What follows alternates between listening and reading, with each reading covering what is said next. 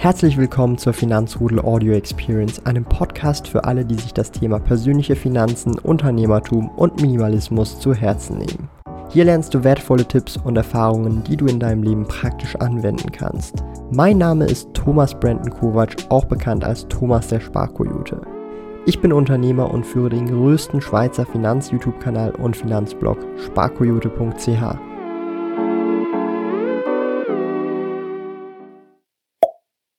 Heute der allerletzte Dividendendonnerstag vor der großen Sommer-Frühlingspause. Wir schauen uns wieder ein riesiges Portfolio an und damit herzlich willkommen zum Dividendendonnerstag, zur größten, besten Dividendendonnerstag Leistung Show im gesamten Dachraum. Und auch der interaktivsten. Herzlich willkommen zurück, liebe Leute. Ich höre mich heute an wie, wie so ein Ansager auf der Kirmes, ne? einmal dabei sein, einmal frei sein, oder? Los geht die letzte Runde heute, der letzte Dividendendienstag vor der großen Sommerpause. Und wir haben. Wir kommen wieder. Ja, auf jeden Fall. Es ist nur der letzte Stream vor der großen Sommerpause, die ja etwas mehr als einen Monat anhalten wird. Aber wir haben heute auch ja. wieder ein sehr, sehr großes Portfolio vom lieben Benjamin eingesendet bekommen, wo wir auch direkt reinspringen werden. Genau, ja. Äh, Roast My Depot schreibt da. Hallo Thomas, hallo Johannes. Mein Name ist Benjamin und ich bin 39 Jahre alt. Anbei sende ich euch mein Portfo meine Portfolio-Datei und würde mich sehr über euer Feedback sowie Analyse im Livestream freuen. Aufmerksam verfolge ich eure Beiträge auf YouTube mittlerweile regelmäßig. Auch haben eure Beiträge mich animiert, nach Jahren endlich vom Sparkonto weg und zum Investieren an der Börse inspiriert. Im März 2020, in Klammern Corona-Krise, fing ich an, eure YouTube-Beiträge zu verfolgen. Eure Beiträge fand ich sehr beeindruckend und ärgere mich ein wenig selbst über mich, nicht schon viel früher mit der Mission Geldanlage, Altersvorsorge zu beschäftigen.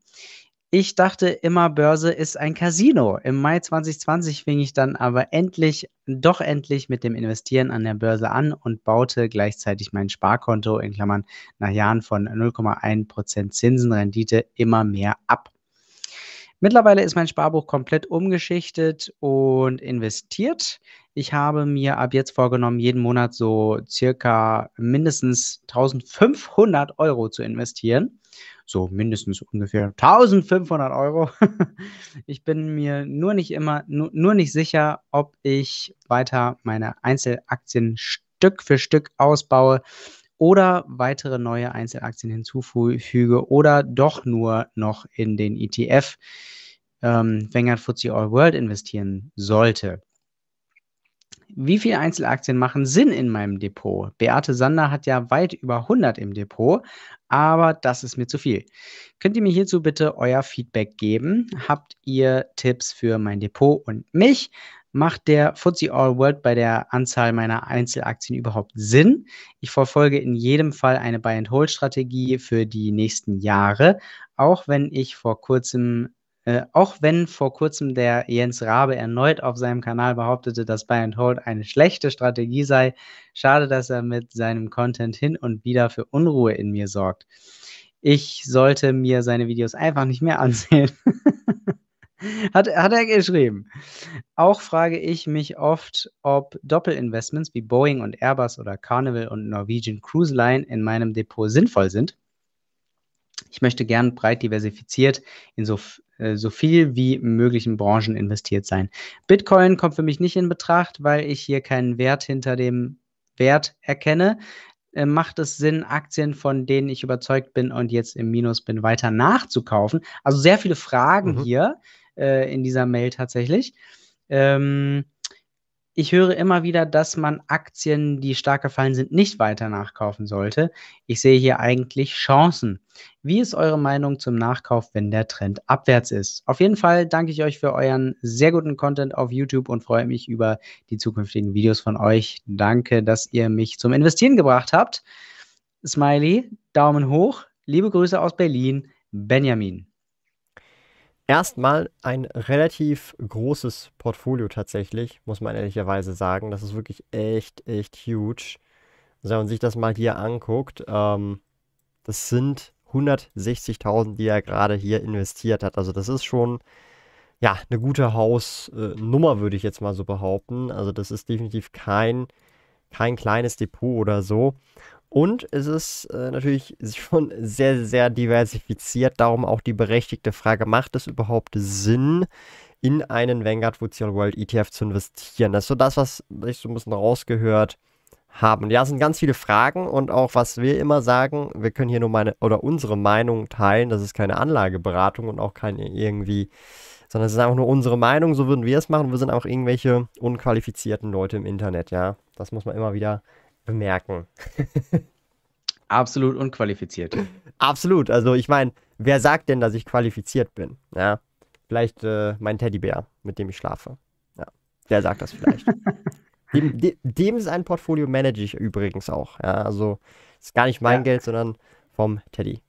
Nee, also der Teddy, der managt eigentlich dein ganzes Business. Eigentlich ja, das also, ist korrekt. Also jetzt ist es raus, Thomas. Jetzt ist es raus. Und was auch noch raus ist, die Grüße an alle. Ragnar, Mario, Joachim Bla, Michi K., Krumm, WS Sparopa, Theodor Josef Eisenring, Joachim Bla, guten Abend, Rheinländer, Johnny, Markus, Andi T., Paddy B., Vincent Rehburg auch am Start, Thomas Köpek, Weltraumstaub, Andreas Lutz, Mr. Frankie und auch Yada Kim. Guten Abend, seid gegrüßt. Nimm deine Altersvorsorge selbst in die Hand. Für die 3a-Säule verwende ich Frankly. Frankly ist ein 3a-Säulen-Anbieter, der es dir kostengünstig ermöglicht, dein Geld für die Altersvorsorge in Aktien zu investieren. Wenn du eine 3a-Säule bei Frankly eröffnest, besuche sparkoyote.ch slash frankly und verwende dabei den Gutscheincode SPARKOYOTE, um 50 Franken Rabatt auf die All-In-Fee zu erhalten. Alle relevanten Links und Informationen findest du in den Podcast Show Notes. Ähm, ich weiß nicht, äh, wie, was ist so der erste Blick für dich, wenn du ins Portfolio einfach mal so reinschaust? Äh, der erste Blick ist mh, äh, ausgewogenes, also das ist erstmal so die erste äh, der erste Eindruck, ausgewogenes ähm, Portfolio voll mit einzelnen Titeln. Ähm, hat sich wirklich bemüht und das hat er ja selbst auch geschrieben, äh, so viele Branchen wie möglich abzudecken. Ähm, hat er im Prinzip tatsächlich richtig gut gemacht. Also ich glaube mit den 160k natürlich, also das äh, Portfolio ist jetzt in sehr, sehr kurzer Zeit ähm, entstanden. Er hat angefangen 2020, hat er gesagt, in der Corona ähm, Krise. Also auch hier wieder äh, jemand, äh, eine lucky person, ein lucky Dude, äh, der wirklich die Krise gen genutzt hat für sich. Im Mai, ähm, Mitte Mai geht es dann hier richtig ab, 2020. Ähm, und seitdem wirklich regelmäßig auf die 160 rauf. Ähm, wahrscheinlich auch durch, gehe ich mal stark aus. Also, weil er hat ja äh, Sparkonto, das lag da vorher drauf, hat dann wahrscheinlich gesagt, okay, ich hau das jetzt nicht alles gleichzeitig rein, sondern ähm, ich, äh, ich mache das entspannt, ähm, regelmäßig per Sparrate. Auch eine Top-Entscheidung, äh, um da möglichst entspannt ähm, für sich, für die Psyche ranzugehen. Ähm, von daher, also äh, grundsätzlich erstmal, er hat, er hat aus, aus meiner Sicht für den Start erstmal äh, soweit alles richtig gemacht. Ich habe noch gar nicht geguckt, wie die ganzen, ähm, wie, wie die Branchenverteilung ist, aber ich meine, wow, also äh, kann, können wir hier sehr gut sehen, ist sehr, sehr bunt. Ähm, Grüße muss ich wieder an, hm. an meine hessische Herkunft hier, wir sagen bundisch, ja, wenn es richtig äh, bundisch ist, ja. Ähm, so, so sieht das hier aus und wir haben wirklich wenn man hier mal so drüber geht, ihr seht es ja selbst auf dem Screen, ähm, alles. er hat halt schon, er hat halt schon also, Schwerpunkte. Also, also wenn du so guckst, Technologie, so Tech, ja, Industrie und ja, dann aber das fällt mir gar nicht auf so richtig, weißt du, weil, weil das ist ja Standard. Das, das, das ist äh, also wenn man, wenn man jetzt in Vanguard FTSE All World als Vorbild nimmt, dann hast du auch mehr, mehr Tech so, wenn du, wenn du das Portfolio abbildest nach der Market Cap der äh, Weltwirtschaft sozusagen, mhm. dann kommt es dabei, äh, läuft es darauf hinaus. Ja. Aber er hat schon, er ist trotzdem, also ich meine, wenn du äh, Tech, Industrie und Versicherung, respektive Immobilien mit dazu nimmst, dann sind das schon ja sogar ja, fast 60 Prozent vom Portfolio. Also er hat 60 Prozent vom Portfolio konzentriert auf diese drei Branchen investiert, vor allem halt Tech. Das ist ähm, also etwas mehr als ein Viertel fast ein Drittel. Und der Rest ist tatsächlich relativ stark ähm, verteilt in diverse verschiedene Dinge. Und ja, ein ETF hat er ja auch drin, aber das ist wirklich, also sein ETF-Anteil ist wirklich sehr, sehr, sehr, sehr, sehr, sehr, sehr ja. klein. Ähm, ich frage mich halt, also das ist auch natürlich so ein wichtiger Punkt. An sich ist es schon so, dass, dass äh, weil jetzt hier speziell der Jens, Jens Rabe ähm, erwähnt wird, an sich ist es ja schon so Buy and Hold an sich selber alleine, weiß ich nicht, ob man das so als Strategie, das ist natürlich eine Komponente der Strategie, aber Buy and Hold an sich alleine hm, würde ja wirklich nur bedeuten, ich kaufe Aktien und verkaufe sie nie mehr. Und es gibt ja auch manchmal Cases, wo es dann auch durchaus Sinn machen kann, äh, Titel zu veräußern, zu verkaufen, entweder um Gewinne mitzunehmen oder um Verluste mehr oder weniger zu begrenzen. Also in dem Kontext finde ich halt schon, man muss dann schon auch, auch gucken. Ja, also klar weiß man es im Nachhinein immer besser äh, und ein Titel, der runtergeprügelt wird, kann sich auch wieder erholen. Hm, aber das kommt immer sehr individuell darauf an und sehr oft ist es dann auch die Frage, ist das Geschäftsmodell denn überhaupt noch nachhaltig? Und mit nachhaltig meine ich nicht, äh, also grün, sondern halt nachhaltig im Sinne von, kann dieses Geschäftsmodell weiter in Zukunft bestehen, kann es weiter wachsen und kann es gerade mit dem, was es zu kämpfen hat, ähm, wieder aus dieser Situation rauskommen und stärker und mit mehr Umsätzen, mit mehr Gewinn und Co. Und dahingehend verstehe ich das schon. Also das heißt, nur weil man jetzt eine Aktie reinholt, einmal sich angeguckt hat, heißt das jetzt meiner Meinung nicht, also das wäre dann schon eher eine schlechte Strategie, wenn du sagst, du wirfst halt nie mehr eine Aktie raus. Ja. Also ich bin schon auch im Buy-and-Hold-Lager, aber es gibt halt schon Situationen und Momente, wo du sagst, hey, veräußern kann durchaus Sinn machen. Abhängig halt natürlich vom, vom Grund letzten Endes. Ja, genau ist, ist im Prinzip genau so. Ähm, man kann mit solchen Begriffen natürlich ein bisschen pingeliger äh, oder äh, Korinthenmäßiger äh, umgehen und sagen, okay, Buy and Hold heißt sozusagen, man versteht es als Buy and Hold forever. Ähm, was aber, also ich, ich, ich definiere für mich Buy and Hold eben auch so, dass, dass das die grundsätzliche Herangehensweise ist oder der grundsätzliche Plan so. Also wenn ich jetzt die Aktie kaufe, dann plane ich eigentlich nicht direkt sie wieder zu verkaufen.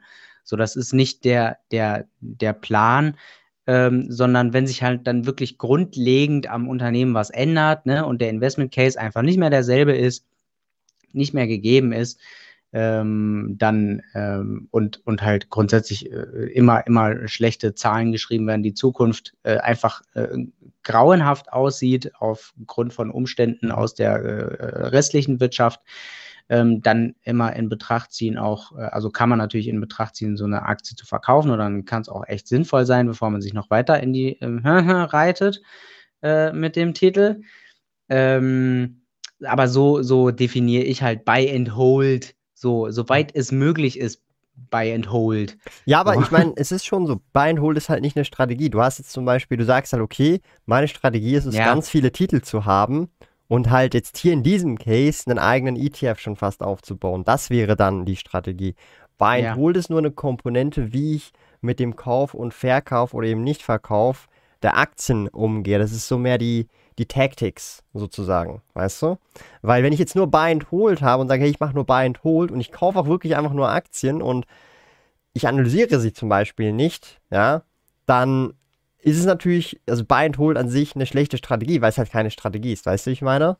Mhm. Und äh, ich meine, klar, stimmt, ja. Ich muss mich jetzt zum Beispiel hier konkret fragen, okay, wenn man sich sagt, ja, man möchte einen eigenen ETF aufbauen und man möchte vielleicht sogar noch mehr Positionen reinnehmen, ähm, so wie ich jetzt das auch so ein bisschen zwischen den Zeilen hier auch raus ähm, ist er sicherlich nicht ähm, äh, also geneigt, nicht noch mehr Positionen reinzutun. Ganz ehrlich, aber wenn du, also bei der Menge an Positionen, ich glaube nicht, dass man hier den Überblick hat, wenn man noch einem Fulltime-Job nachgeht. Da habe ich nicht mal den Überblick. Ja. Und wenn dann noch mehr dazu kommen, also jetzt äh, also die Beate Sander zum Beispiel hatte ja auch weit über 100 Titel im Depot. Ich glaube jetzt weniger, dass sie bei 100 Titeln den Überblick hatte. Sie hat aber sowas wie einen eigenen ETF aufgebaut und da ist es dann halt manchmal auch egal, wenn halt der ein oder andere Titel rumgurkt und wenn du dann halt so bei den Blue Chips bleibst, okay, da hast du halt äh, ein etwas anderes Risiko. Weißt du, wie ich meine? Weil halt mhm. halt bei über 100 Positionen in der Regel, wenn du diversifiziert bist, ist eine Position teilweise nicht mal ein Prozent. Und das ist dann halt, okay, das entschuldigt dann vielleicht, dass man nicht bei allen 100, 200 Positionen immer top up to date ist und genau weiß, was passiert und hier und da. Ähm, da muss man auch so ein bisschen realistisch, äh, denke ich, sein. Aber wenn halt dann das das Ziel ist, dann ist das ja auch voll okay. Ja? Ja. Ähm, dass man das halt noch kombiniert mit Buy and Hold sozusagen. Denke ja. ich mir halt so. Und ich meine, so.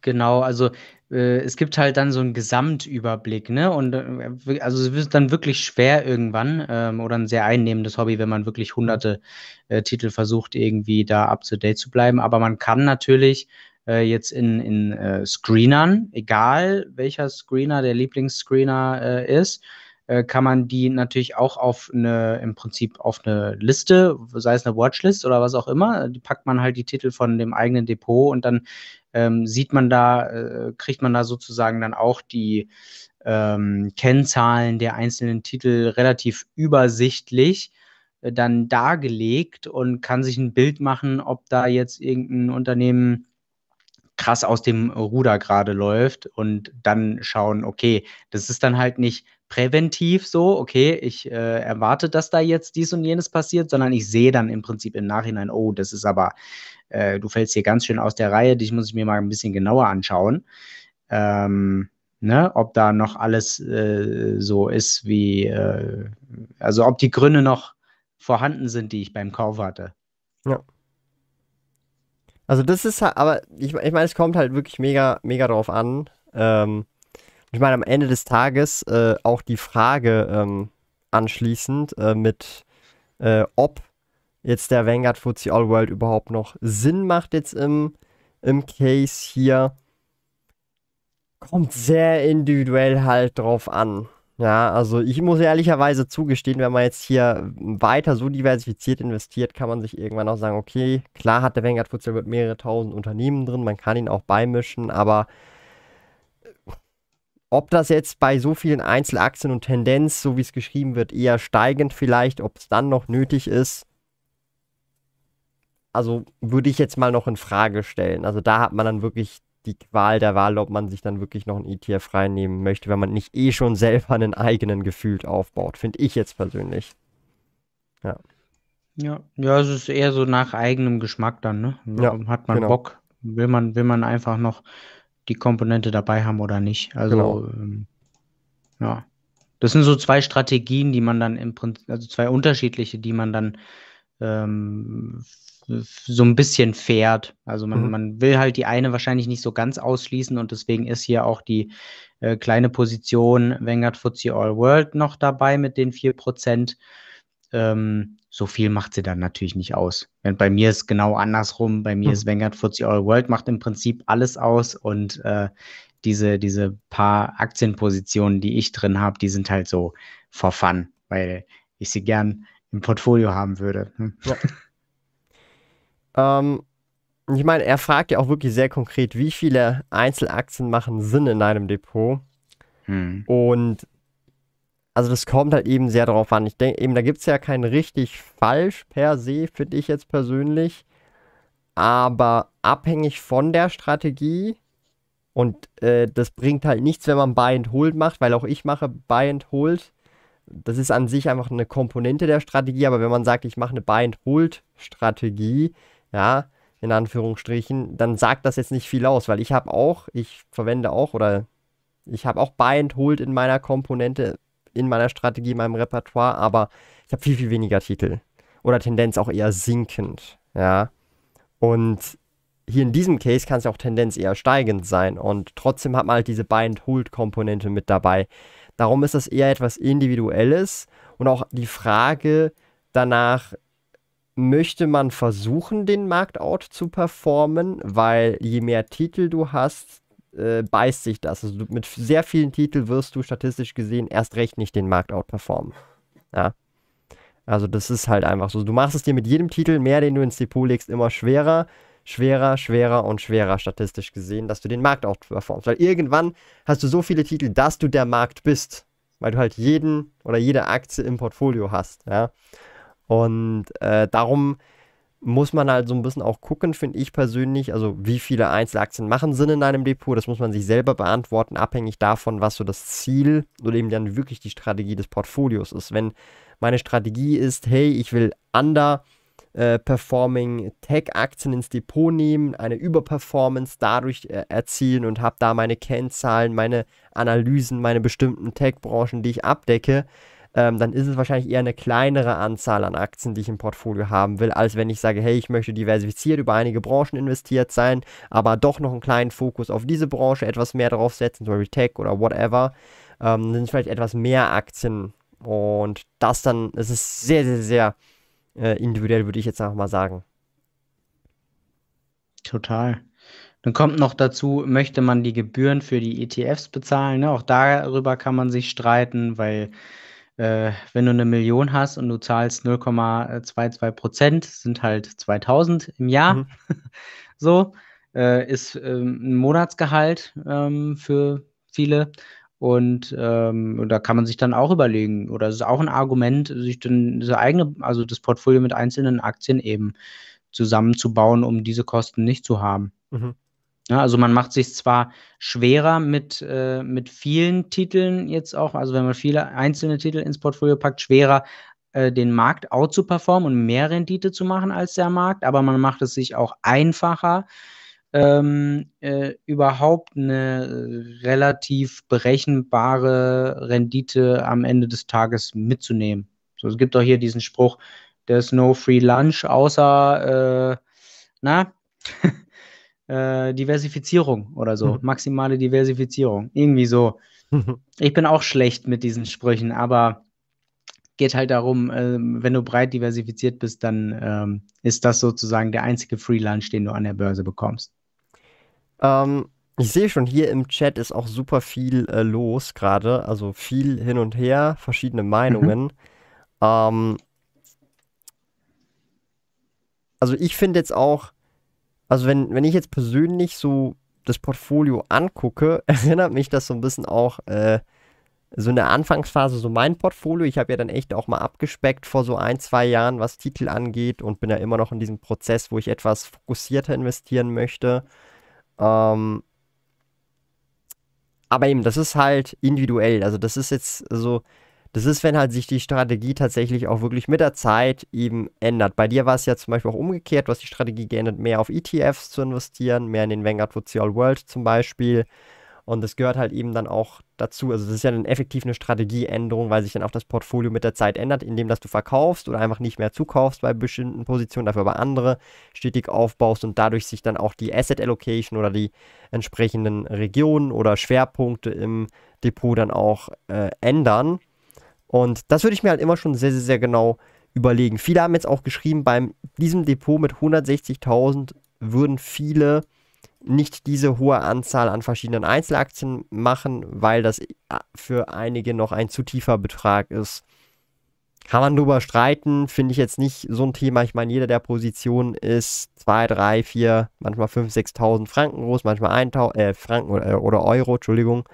Und ähm, sehe ich jetzt nicht als großes Problem an. Also die Positionen, die einzelnen, sind eigentlich alle vierstellig, alle im mittleren äh, oder etwas größeren vierstelligen Betrag. Also sehe ich jetzt nicht als Problem tatsächlich an. Ich meine, wenn man die größten Positionen anguckt, hat er halt schon so Meta, Amazon, Apple, äh, Teamviewer sogar auch noch, dann Allianz SE, also so ein paar übliche Verdächtige und dann äh, wird es dann sehr, sehr klein äh, gestückelt.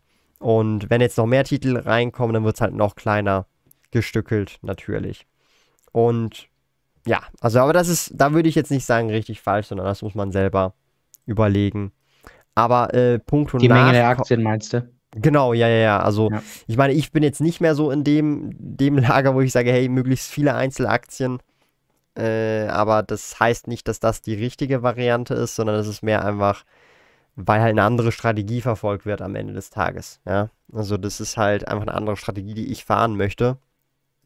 Ich bin eben, wie schon gesagt, eher auf der umgekehrten Seite, eher nochmal etwas tighter gestreamlined und natürlich mit dem Unterschied, das ist auch wichtig zu bemerken, das ist hier, so wie ich verstanden habe, ein Portfolio mit einer Strategie. Wenn jetzt das zwei Portfolien wären und jetzt einfach als Beispiel, er hat Meta, Amazon, Apple und vielleicht noch den Vanguard Futsal World und noch ein paar, zwei, drei andere Titel in einem separaten Portfolio und lässt das mit einer bestimmten Strategie laufen und hat dann sein, ich nenne es jetzt einfach sein ETF Einzelaktienportfolio, dann hat er zwar schon gesamthaft in dieser Ansicht natürlich, boah, ein buntes Gemisch, aber meiner Meinung nach muss man auch nochmal die einzelnen Depots nochmal gegenüberstellen, weil der die halt dann auch mit verschiedenen Strategien laufen lässt und sozusagen zwei Strategien parallel mit Kapital befüttert. Weißt du, wie ich meine? Das ist wie wenn ich jetzt sozusagen ein Fondsmanager bin und zwei Fonds habe und der eine ist ein Tech-Fonds und der andere ist, keine Ahnung, äh, irgendwie ein Blue Chips-Fonds oder so. Und das sind dann einfach, die muss man ja dann separat miteinander angucken. Da gehst du ja nicht hin zum Fondsmanager und sagst, hey, guck mal, ihr habt all eure Fonds zusammen, haben all diese Aktien drin, sondern du guckst ja dann separat jeden Fonds sozusagen an. Und äh, das ist auch noch so ein wichtiger Punkt. Ähm, aber ich gehe mir jetzt mal schwer davon aus, dass es hier einfach ein Depot ist mit einer Strategie oder einem Vorsatz und jetzt nicht irgendwie zwei Depots sind mit zwei verschiedenen Strategien. Genau. Ja, ja, glaube ich auch. Mm. Ähm, da war doch sonst noch mal noch eine Frage drin, oder nicht? Wegen dem Nachkaufen oder so. Ähm, ja, ähm, es war, also ich habe mir alle Fragen mal rausgeschrieben. Ähm, wie viele Einzelaktien machen Sinn in meinem äh, Depot? Ähm, genau, äh, nochmal genau. noch mal zu der Stelle, weil, äh, aber vielleicht nochmal aufgegriffen, ähm, weil du gesagt hast, ähm, na, mh, mm, äh, manche haben geschrieben, dass das seien zu viele Titel für den Betrag. Ähm, ist heute ja, ist heute total egal. Also wenn du jetzt nicht bei, bei einer ähm, äh, Wald- und Wiesenbank bist, wo du irgendwie 50 Euro, äh, ich meine, da würde ich einfach nur halt, da, da wäre mein Approach wieder, okay, da müssen dann die, die, die, die Ordergebühren in einem äh, entsprechenden Rahmen dann sein für diese, für diese Masse. Ne? Du musst dir überlegen, wenn du die einzeln managst. Aber äh, heute kostet es ja eigentlich nichts mehr, wenn du bei einem Neo-Broker bist, äh, so, so Aktien zu kaufen. Äh, Sparpläne sind eigentlich schon umsonst. Ähm, also gibt es äh, meiner Meinung nach auch keinen Grund. Äh, du, du könntest auch mit 1000 Euro theoretisch, könntest du, wenn du Bock hättest, dir diesen, diesen eigenen ETF zusammenstellen. Wenn man, wie gesagt, Bock hätte und äh, das verwalten wollen würde, diesen, diesen Betrag. Mhm. Dann kann ich natürlich auch die Leute absolut verstehen, die sagen, äh, äh, und die dann vielleicht auch schon echt mit, mit mehr Geld einfach hantieren, die dann sagen, äh, zurückblickend, ja, also das, das ist jetzt für, für die ist das noch nicht so viel Geld. Ähm, da packe ich jetzt mal, also da, für mich wären das irgendwie äh, drei, drei Aktien oder so oder fünf Aktien, keine Ahnung. Äh, das wäre mir jetzt zum Beispiel auch zu wenig. Also das, das kann man tatsächlich heutzutage machen, wie man möchte. Ähm, äh, and Hold eine schlechte Strategie hatten wir auch. Doppelinvestments gab es noch, aber mhm. du wolltest zuerst nachkaufen. Macht es Sinn, Aktien, von denen ich überzeugt bin und jetzt im Minus bin, weiter nachzukaufen?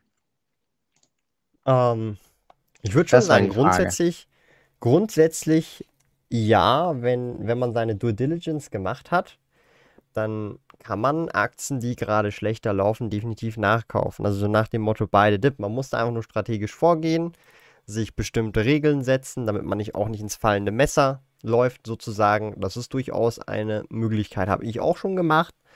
Ähm, und damit man halt nicht ins fallende Messer läuft, heißt dann nicht, dass man irgendwie jeden Monat sein ganzes, äh, seine ganze Sparrate in diese fallende Aktie setzt und das über die nächsten sechs Monate und das fällt sechs Monate, so nicht. Da muss man halt dann sowas wie eine Strategie herausfinden.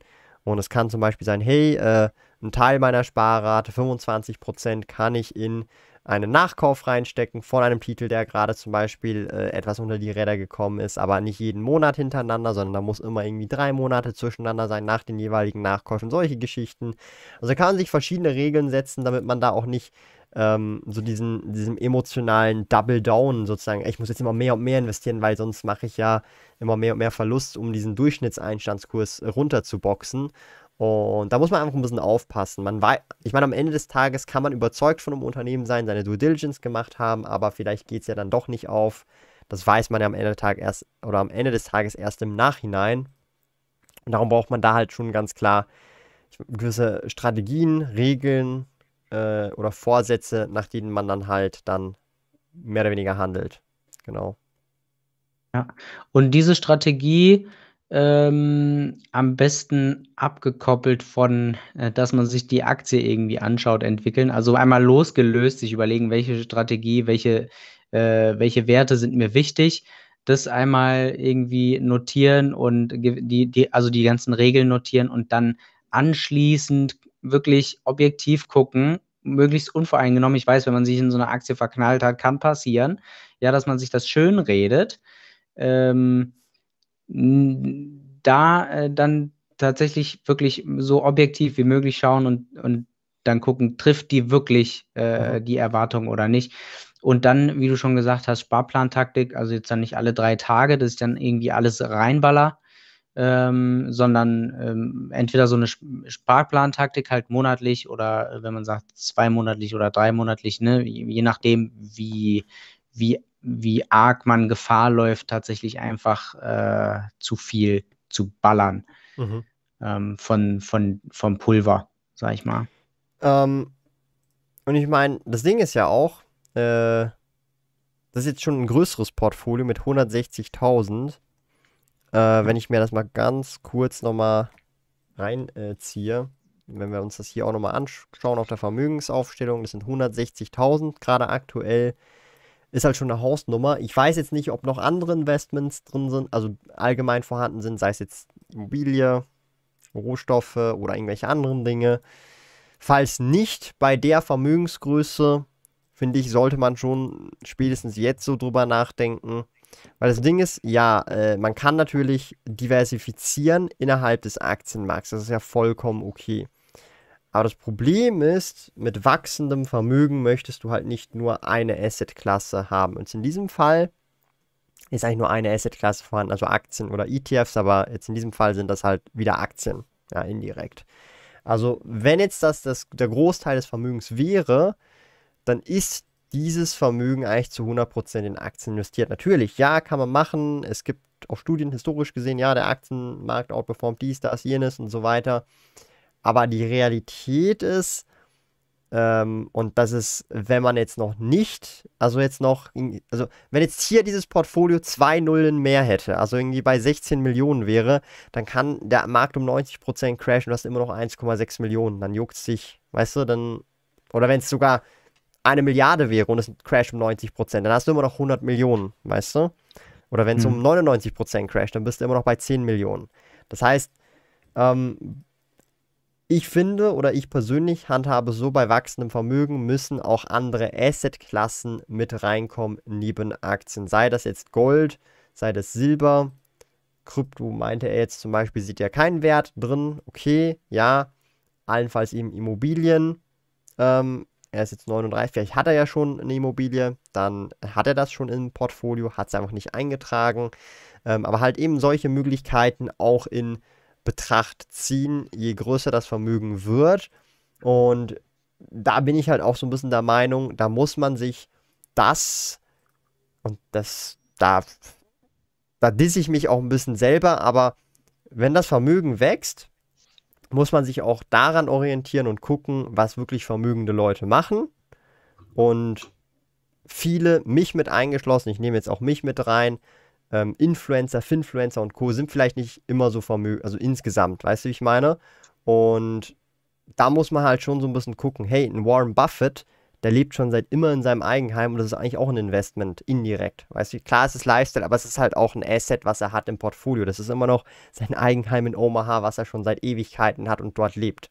Ja, Immobilie. Ja, er ist der Aktienguru schlechthin, der Aktieninvestor schlechthin, eine sehr bekannte Persönlichkeit in dem Bereich. Es war jetzt auch gerade wieder die äh, Generalversammlung im Mai, wo ja wieder, das ist ja ein riesiges Event in den USA, aber nichtsdestotrotz hat er auch Immobilien, er hat auch andere Dinge, Dinge ähm, sei es auch große Cash-Reserven, er hat eine riesige, also indirekt sicherlich auch privat, aber auch über Berkshire Hathaway. Sie haben eine riesige Cash-Reserve von über 100 Milliarden. Ich glaube 130, 140 Milliarden einfach Cash rumliegen, ja. Oder also Cash oder T-Bills oder was auch immer. Einfach halt liquide Cash, ja. Und das muss man auch so ein bisschen verstehen. Und natürlich, wir reden hier in, im Normalfall nicht über Milliarden, aber das kannst du ja runterbrechen. Sobald du mal 100.000 oder ein paar hunderttausend von mir aus auch eine Million hast, kannst du ja da so ein bisschen Parallelen ziehen. Ja, wie investieren diese sehr vermögenden Leute? Wie investiert ein Bill Gates? Ja, und das würde ich mir dann schon so, also eben mit wachsendem Vermögen schon so ein bisschen genauer angucken. Ja, also das ist so ein bisschen auch mein äh, Case. So orientiere ich mich ja dann auch und gucke, wie machen das auch sehr vermögende äh, äh, Leute und versuche das so in meinem kleinen, sehr, sehr, sehr kleinen Rahmen im Vergleich dazu natürlich auch zu replizieren. Und ich meine eben, also es macht zum Beispiel, wenn ich 100 Euro habe, macht es halt keinen Sinn, Gold ins Portfolio mit reinzunehmen, bin ich ganz ehrlich. Aber wenn du 100.000 Euro oder 2, 3, 4, 500.000 Euro hast, dann macht es durchaus auch mal Sinn, etwas Gold oder Silber ins Portfolio zu nehmen, finde ich jetzt persönlich. Ähm, und so würde ich jetzt halt äh, das nach und nach halt ähm, überlegen. Hm. Ja, ist auch einfach eine Form von Diversifizierung. Ähm, ich glaube, da äh, hat er tatsächlich eigentlich nichts dagegen. Stand ja in der in der E-Mail auch so drin. Aber ähm, äh, also diese diese Assets, äh, die zusätzlichen fehlen noch definitiv, ja. Es ist einfach eine, eine, eine Art, sich dann so ein bisschen vom, vom Aktienmarkt noch abzukoppeln und nicht rein davon abhängig zu sein. Und äh, da gibt es ja einige Möglichkeiten. Und es macht tatsächlich auch Spaß, wenn man dann äh, Aktienmarkt so ähm, äh, gelernt hat und äh, so ein bisschen verstanden hat und äh, so das, das weite Feld der Investitionsmöglichkeiten noch weiter zu erkunden. Ähm, ist eigentlich ganz cool. Auch wenn man dann nicht jede Möglichkeit auch tatsächlich hm. äh, in Betracht, also wirklich dann ähm, umsetzen muss. Und ähm, finde ich auch gut im Prinzip. Er hat gesagt, ja, Bitcoin, das, das ist nichts für mich, ich sehe da keinen Wert drin, hat er sich dann entsprechend auch äh, für sich ähm, damit beschäftigt. Klar kann man sich darüber äh, Stunden und äh, was weiß ich streiten, ob da Wert dahinter ist oder nicht. Man kann es vergleichen mit mit äh, Fiat-Geld, ja, was im Prinzip genauso viel wert ist, aber ähm, die, die Leute schreiben dem einfach viel mehr Wert zu. Ja, also es ist relativ vergleichbar, äh, finde ich. Das eine genießt nur mehr Vertrauen. Mhm. So, und das, das ist da der Unterschied. Aber äh, grundsätzlich ja, äh, finde noch die ein oder andere ähm, also finde ich auch einen guten Tipp, einfach zu, äh, zu schauen, was gibt es denn da noch da draußen, was mich interessieren könnte. Und es gibt echt crazy Sachen. Also es muss ja nichts mit Aktien, äh, also mit, ähm, mit, mit äh, Krediten oder mit Anleihen oder so. Es gibt ja, es gibt ja Collectibles hier und also noch und nöcher, äh, wo man sich vielleicht auch so auf die Art noch ein bisschen absichern kann. Ja, der Wein ist vielleicht ein bisschen gefährlich, wenn man gerne Wein trinkt im Keller. ähm, sowas äh, dann vielleicht nicht nehmen. oder den Oldtimer, äh, den man selber gerne fährt oder so, keine Ahnung. Ähm, aber ja, ähm, Gold hat halt zum Beispiel auch den Vorteil, dass es echt klein ist, kannst du überall mit hinnehmen, relativ easy. Mm, und so läuft es dann letztendlich eben auf so ein paar Sachen dann doch wieder hinaus, wo man sagt, ja, das ist irgendwie schlüssig, das ähm, ist dann häufig häufiger dabei und manche Sachen sind dann eben seltener. Ja. Dann hat er noch die letzte Frage mit den Doppelinvestments, wie ja. Boeing oder Airbus oder Carnival oder Norwegien, Cruise Line, ähm, ob das im Depot sinnvoll ist. Grundsätzlich, also nehmen wir jetzt mal an, er hat gerade aktuell, wenn wir das genau angucken, 3,22% in Kreuzfahrt. Er könnte jetzt 3,22% in einem der beiden investiert haben oder jeweils je 1,5 oder hier hat er 1,7 und 1,5% in je beiden drin. Also für mehr Diversifikation ist das eine natürlich besser, dieses Doppelinvestment. Ähm, bei der Annahme, dass diese 3,2% gleich bleiben, also dass man dann, wenn eine der beiden wegfällt, insgesamt halt einfach doppelt so viel fast in eines der anderen Unternehmen investiert. Wenn mein maximales Ziel maximale Diversifikation ist, dann ist das definitiv nicht verkehrt. Und da sind wir wieder bei der Strategie. Wenn aber mein Ziel ist, eine Outperformance oder zumindest ich mische das bei, weil ich mir eine Outperformance erhoffe, ist, dann kann es durchaus eher Sinn machen, sich auf eines der beiden zu fokussieren, was man denkt, das performt besser über die nächste Zeit. Darum, also das auch hier wieder, das hat sehr viel damit zu tun, was wirklich die Strategie ist und nicht es ist nicht eine, nicht eine allgemeine Frage, ob Doppelinvestments in diesem Kontext schlecht oder gut sind, sondern sie sind schlecht oder gut für eine Art von Strategie. Und ich habe jetzt, also ich weiß nicht, ähm, für mich ist jetzt schwierig aus dem Text noch herauszulesen, ob, ob hier eine, ob, also welche Strategie hier gefahren wird. Weil Buy and Hold, wie schon gesagt, da hat der Jens Rabe halt schon leider recht, an sich nicht eine Strategie ist. Also da muss ich dem lieben Jens Rabe recht geben, auch wenn er auch beim Thema Dividenden manchmal ähm, Unrecht hat, meiner Meinung nach zumindest. Genau. Ja, ist eine Sache der Perspektive. Ob, ja, äh, ja äh, wie gesagt, ich habe ja schon gesagt, mit diesem äh, Buy and Hold ist an sich keine Strategie, aber das Vorhaben, Buy and Hold zu betreiben, ist in der Hinsicht gut, weil man weniger hin und her macht Taschen mhm. leer, ne? Glaub, ja, aber, die, das, aber wenn ich so Buy and Hold mache, um beantwortet, mich, Urheber nicht dazu weißt du, wenn ich, wenn ich Buy and Hold mache, beantwortet mir das nicht die Frage, ob ich jetzt Karneval ja, ja. und Norwegien haben sollte ja. oder nur eines der beiden Content, kann eigentlich bedeuten, dass er vielleicht auch einen wunden Punkt erwischt, dass man vielleicht noch selber noch nicht eine ausgereifte Strategie hat. Ja, hm, ja könnte sein. Das kann man halt auch zurückschließen. Und ähm, das ist auch immer wieder so ein Punkt, wo, wo ich jetzt einfach als allgemeinen Tipp geben kann. Geben kann. Ich gucke mir sehr gerne Content an, der mich triggert, aber bewusst. Ja, und mit, mit mhm. Unruhe sorgen. Mhm. Also, das ist halt mit Triggern gemeint, ja. Und manchmal triggert es dich einfach, weil es halt wirklich echter Bullshit ist. Das gibt es ja auch, ja. Leute, die, die irgendwie sagen, hey, investieren ist ja kein Aufwand und im selben Satz sagen sie, ja, investieren ist mir zu aufwendig, darum mache ich das nicht, ja. Das sind so die Klassiker. Das sorgt natürlich auch für Unruhe und Triggern, aber es gibt halt auch dieses Triggern, wo, wo du merkst, so, hey, vielleicht ist da ja nicht komplett alles wahr, aber so ein kleiner Funken, wo da ist so ein bisschen was dabei, da könnte ich noch so ein bisschen was verbessern, ja.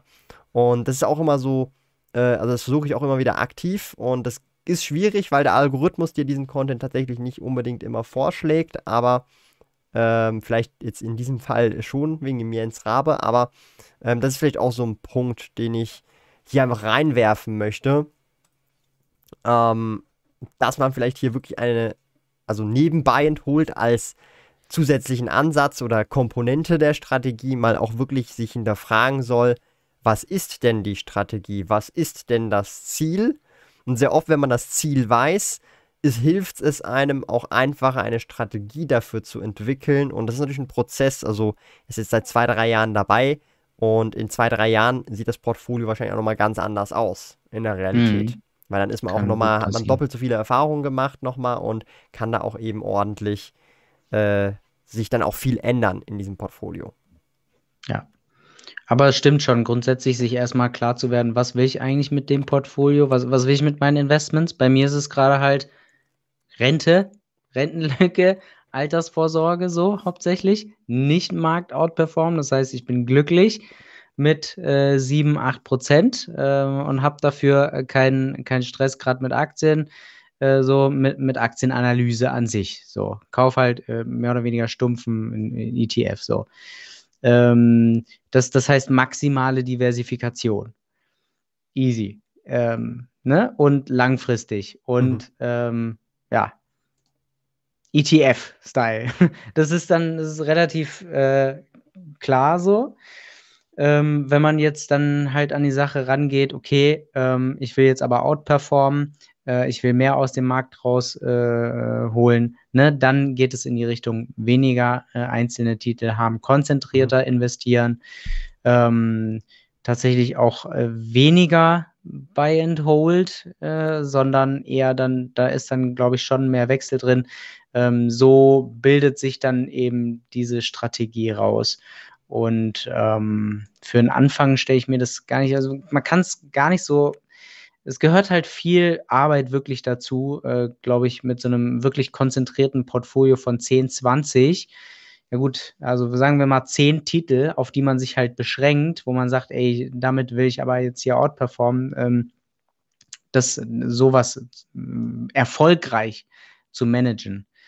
Ähm, das ist dann noch die andere ähm, Sache, die dann noch dazu kommt. Traue ich mir zu, diese Arbeit reinzustecken, um wirklich äh, die, die, die, unwahrscheinlichen Fall der, der Outperformance, den ähm, viele Fondsmanager auch nicht hinbekommen, regelmäßig über, über Jahre hinweg. Ähm, dann, dann zu machen. Also da gibt es einige Sachen, die muss man dann halt bedenken und da muss man dann für sich glücklich werden. Kann ja sein, dass man das Ziel hat, ich will es probieren. Mhm. Ja.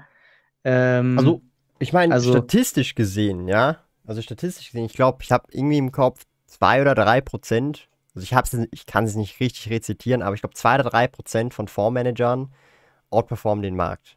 Das ist also nicht viel. Ja. Ja, und ja. das sind halt schon die Profis, ne? Also ja. die, die man als Profis bezeichnet in der Branche. Und äh, da muss man, da, da kann man dann überlegen, wie wahrscheinlich ist es, dass man selbst jetzt direkt, aber, wenn man halt auch erst seit drei Jahren oder so dabei ist, das Genau, schafft. aber aber zwei bis drei Prozent sind tatsächlich immer noch relativ viel im Vergleich zu an. Also das ist noch eine hohe Chance eigentlich. Also wenn du das so ein bisschen mal anguckst, was kannst du sonst noch machen?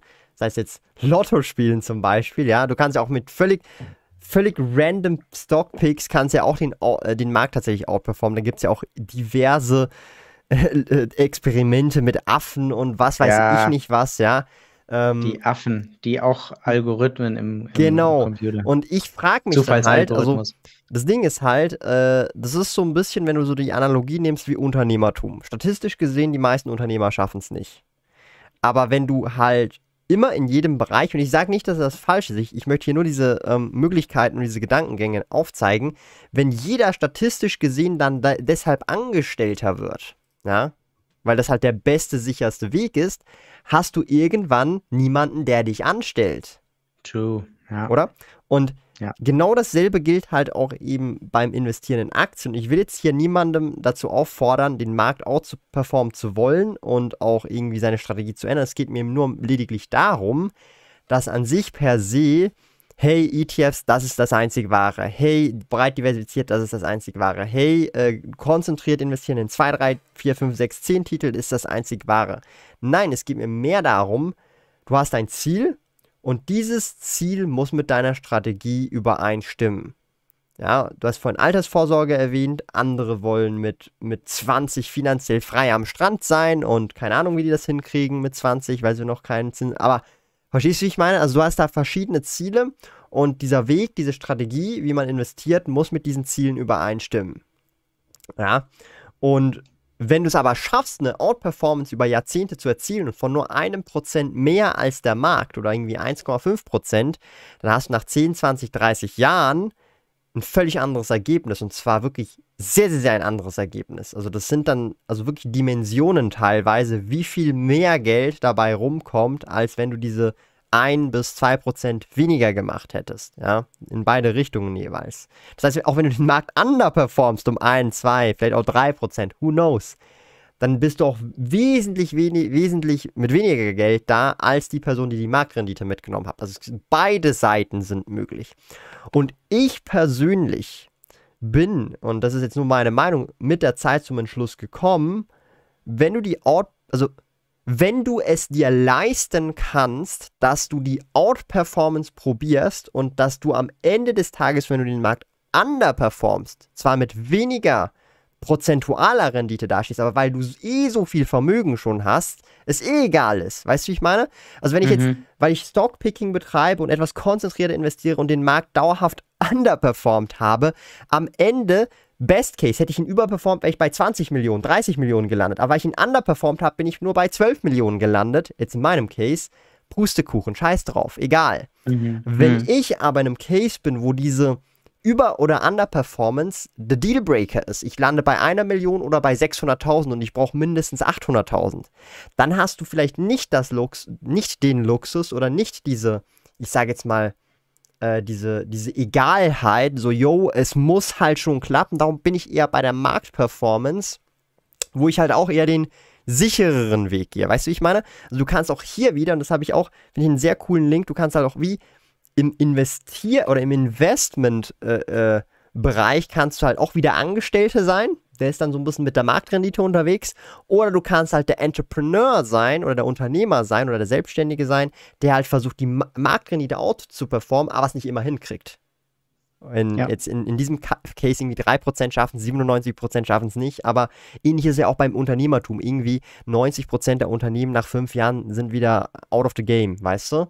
Und damit möchte ich nur so mitgeben, so als äh, äh, äh, Denkanstoß, das ist kein richtig falsch, sondern nur eine individuelle Entscheidung, die auch mit der individuellen Situation sehr übereinstimmt. Und eben mein Fazit ist gewesen, mit der Zeit durchaus, vor allem weil ich noch einen langen Anlagehorizont habe, vielleicht schon probieren, über die Karten vielleicht den Markt auch zu performen. Aber wenn ich das halt nicht schaffe, egal, Pustekuchen, weil ich habe eh schon so viel investieren können, dass es halt eh auch keinen Unterschied, also keinen Unterschied im Lebensstil macht. Weil ich bin ganz ehrlich, ob man dann später 5, 6, 7 Millionen, 18, 12 oder 20, es macht keinen Unterschied. Du hast halt ab 3 Millionen hier in der Schweiz, wenn du ganz normal bescheiden lebst, Vermögen meine ich, dann ist es Pustekuchen. Ja, also das, das ist halt so. Außer du hast natürlich dann vor, irgendwie Lamborghini, Ferraris und was weiß ich was zu kaufen, dann musst du halt schon gucken, wo du hinkommst mit deinen 3 Millionen, reicht es vielleicht nicht mehr, aber so realistisch gesehen halt. Und das finde ich halt super wichtig. Ähm, und ich habe halt so gemerkt, dieses, Bashing sowohl von Seiten, also die, die halt denken, Market Timing ist das Ding, die bashen dann die Leute vom, äh, äh die halt den Markt mitnehmen mit ETFs und umgekehrt, macht halt keinen Sinn, weil es hat beides seine Daseinsberechtigung, meiner Meinung nach zumindest. Genau. Ja, ja. Ist so, auf jeden Fall. Und was man dann auch noch ähm, äh, bedenken kann, äh, gerade in äh, bezüglich Risiko eingehen oder also mehr Risiko eingehen, ist natürlich, je jünger man ist, ja, die alte Leier, desto gut, äh, desto, desto guter, ja. Desto, desto guter, guter, hat man. Das ist das neue, der neue Slogan. Desto, desto guter gutere Dividende es. gibt's, ja. desto, desto guter hat man es, weil desto mehr äh, oder desto viel. Desto vieler. Desto vieler äh, kann man ausprobieren natürlich mhm. und äh, auch mal in die, in die Scheiße langen am Anfang. Mhm. Ja, und ausprobieren, ob man es wirklich äh, drauf hat, ob man es kann, ob man zurechtkommt mit, ähm, mit Konzentration und mit Outperformance, ob man es hinkriegt. Und ähm, dann ist es nicht so schlimm, wenn, wenn, man, wenn man da Misserfolge hat. Die kann man noch ausbügeln mhm. später. Ähm, wenn man dann schon ein bisschen älter fortgeschritten ist im Alter und auf Nummer sicher gehen will, dann hat man eben weniger Möglichkeiten, dann auch groß, groß Sachen auszuprobieren und Risiken einzugehen. Dann nimmt man eher die Marktperformance. Wird man eher in die Marktperformance-Seite mhm. gehen. Andi, Andi LT schreibt auch nochmal, für 80% aller Anleger sind ETF das Beste. Vermutlich schon. Denke ich jetzt persönlich auch grundsätzlich dass für die meisten eigentlich ETFs, vielleicht auch für mich eingeschlossen, ja, ich nehme mich da jetzt nicht außen vor, wahrscheinlich ETFs das Beste sind. Ja, aber es ist, das ist halt schon so, das ist dann meiner Meinung nach, da, da grenzt es dann schon, wir sind beim Thema Finanzen und beim Thema Daumen nach oben, ich habe es auch gerade gesehen. ähm, das ist dann schon aber, finde ich, auch schon eine so philosophische Frage zu einem gewissen Grad dann auch. Ja. Weil du, du, du, du sagst, also das, das, das habe ich mich auch viel damit beschäftigt. Machst du etwas, weil es statistisch gesehen das Beste ist? Oder versuchst du halt dann trotzdem gegen die Statistik zu arbeiten und die Gefahr einzugehen, dass du halt dann der, auf der schlechten Seite der Statistik bist, aber die Möglichkeit hast, in der Minderheit zu landen?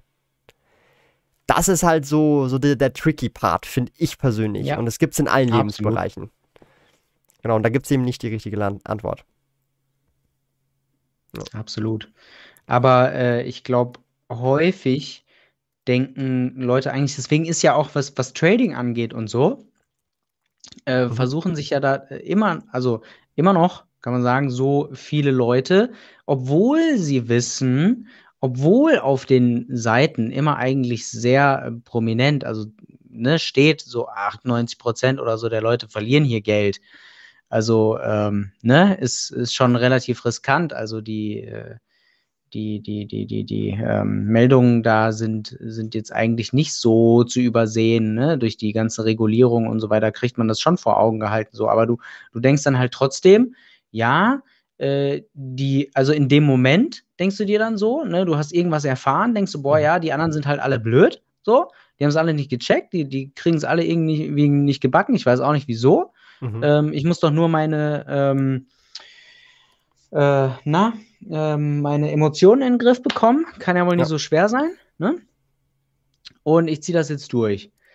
So, und da, äh, da ist, da sind wir als Menschen, glaube ich, schon fast eher auf dieser Seite, es ausprobieren zu wollen, obwohl mhm. eigentlich die, äh, die Chancen so schlecht stehen. Und das ist wahrscheinlich sogar schwieriger, jemanden davon zu überzeugen, ey, nee. mhm. äh, die, die, also ist, die Wahrscheinlichkeit ist so hoch jetzt gerade, äh, du musst schon echt, echt gut sein. Ja. Lass dir das ja. gesagt sein. Das kannst du nicht als Hobby nebenbei. So, es wird, wird schwierig. Ja. So.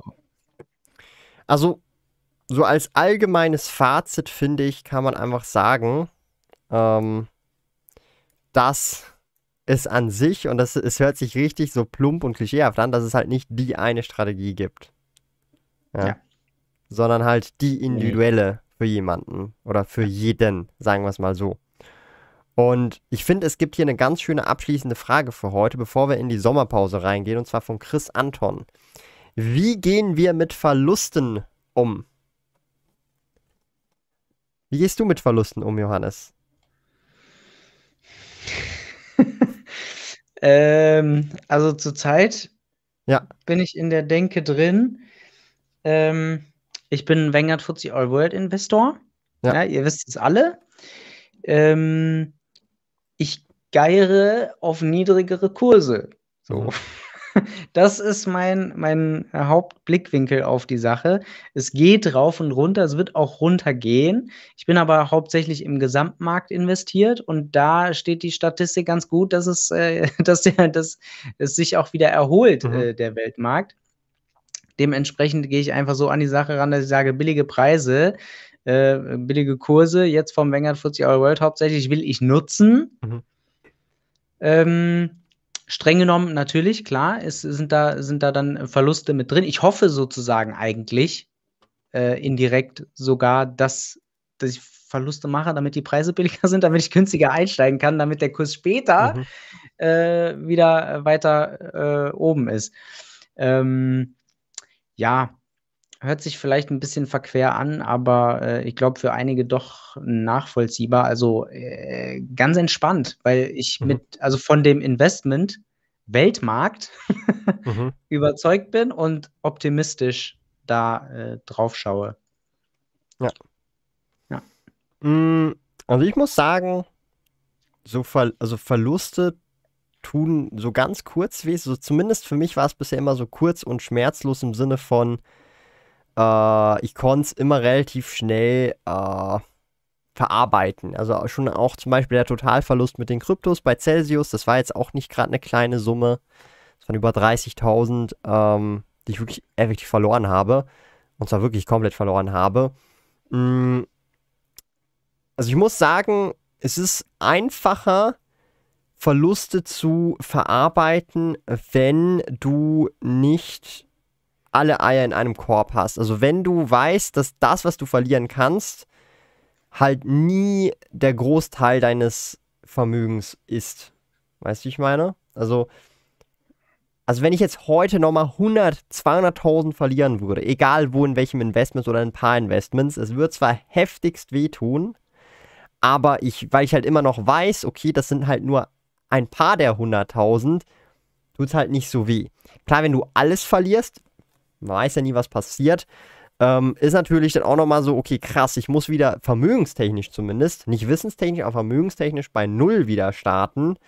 Ähm, aber ich wüsste dann auch immer, und das hilft mir dann auch immer mit diesen Verlusten umzugehen, ich kann diese Verluste in Anführungsstrichen wieder wettmachen. Es ist nicht wie im Casino, wo du sagst, hey, ich muss nochmal hier das Geld zurückgewinnen, sondern es geht dann mehr so drum, du hast diese Skills, du hast das Wissen, du kannst wieder das Ganze aufbauen, was du halt aufgebaut hast und mit hoher Wahrscheinlichkeit sogar noch schneller, ja, als du es gemacht hast. Also du wirst mit hoher Wahrscheinlichkeit, wenn du aus eigener Kraft und jetzt nicht durch Lotto oder so meine ich jetzt, aus eigener Kraft zum Beispiel Millionär oder Multimillionär geworden bist oder ein Portfolio aufgebaut hast mit X Summe, wenn du das komplett verlierst, egal aus welchem Grund, ja, also der Grund ist wirklich völlig egal, du wirst wahrscheinlich schneller wieder zu der gleichen Summe kommen, als du gebraucht hast beim ersten Mal, weil du halt einfach anderes Wissen hast und auch vielleicht jetzt auch mehr verdienst und einfach mehr Wissen hast am Ende des Tages. Weil dieses Wissen ist meiner Meinung nach natürlich diese Hauptkomponente. Klar gibt es auch so ein paar physische, zeitliche Barrieren, wenn du 95 bist und dann, also dann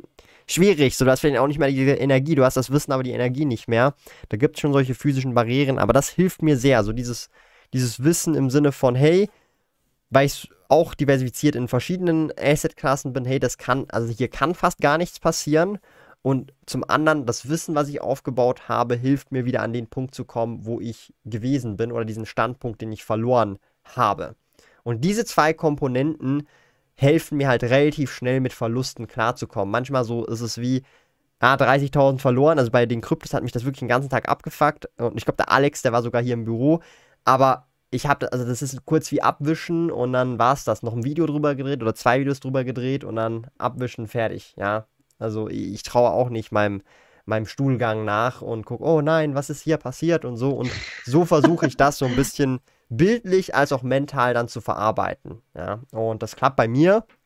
Bisher zumindest, wenn es um Investments geht und um Geld geht und um Verluste äh, geht, relativ gut. Aber äh, ich denke, das ist auch vielleicht eine Typensache. Aber gleichzeitig natürlich auch kann man das auch sich antrainieren, anlernen. Und ja, so gehe ich mit Verlusten um. Genau. Ja, ich glaube, Selbstreflexion ist einfach super wichtig dann in ja. so einem Fall, ne, weil äh, das, du hast schon einen anderen Punkt noch äh, gerade angesprochen, halt, wenn man also jetzt mit dem ähm, äh, Krypto-Verlust so, wenn man halt mal wirklich in die, in die Scheiße gelangt hat, so ähm, zu, zu prüfen, ähm, möglichst objektiv, was schwer genug ist, aber man mit, mit der nötigen Selbstreflexion kriegt man das hin, äh, zu prüfen, lag es jetzt an mir? Ähm, ist, es, ist es ein gutes Investment? Trotzdem mhm. habe ich, hab ich irgendwie was komplett verkackt dabei und ist es eigentlich ein gutes Investment?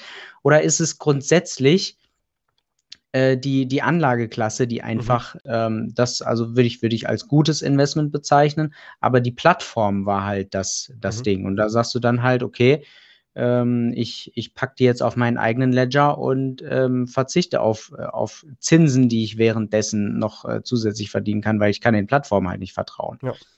Genau. So, die rennen halt mit dem Geld weg. Das ist da das Problem. Und so einfach prüfen, prüfen, sich selbst reflektieren, gucken, woran hat es gelegen und dann schauen, ähm, soll ich nochmal probieren, äh, anders, gescheit oder weglassen. Ja. ja.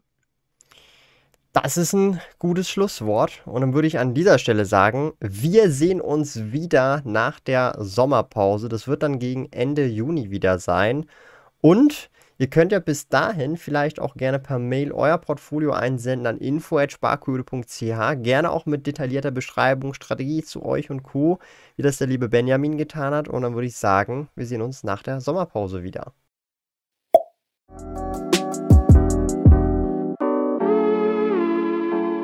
Lieben Dank fürs Zuhören. Neue Finanzrudel Audio Experience Episoden gibt es jeden Montag, Donnerstag und Samstag um 9 Uhr vormittags. Trete außerdem dem exklusiven Finanzrudel Community Club bei finanzrudel.ch/club und tausche dich mit tausenden Gleichgesinnten im Finanzrudel aus. Mehr über mich und meine Reise erfährst du auf meinem Blog www.sparkoyote.ch. Interessiert dich, an welchen Projekten ich aktuell arbeite, dann findest du mich auf Instagram at Sparkoyote.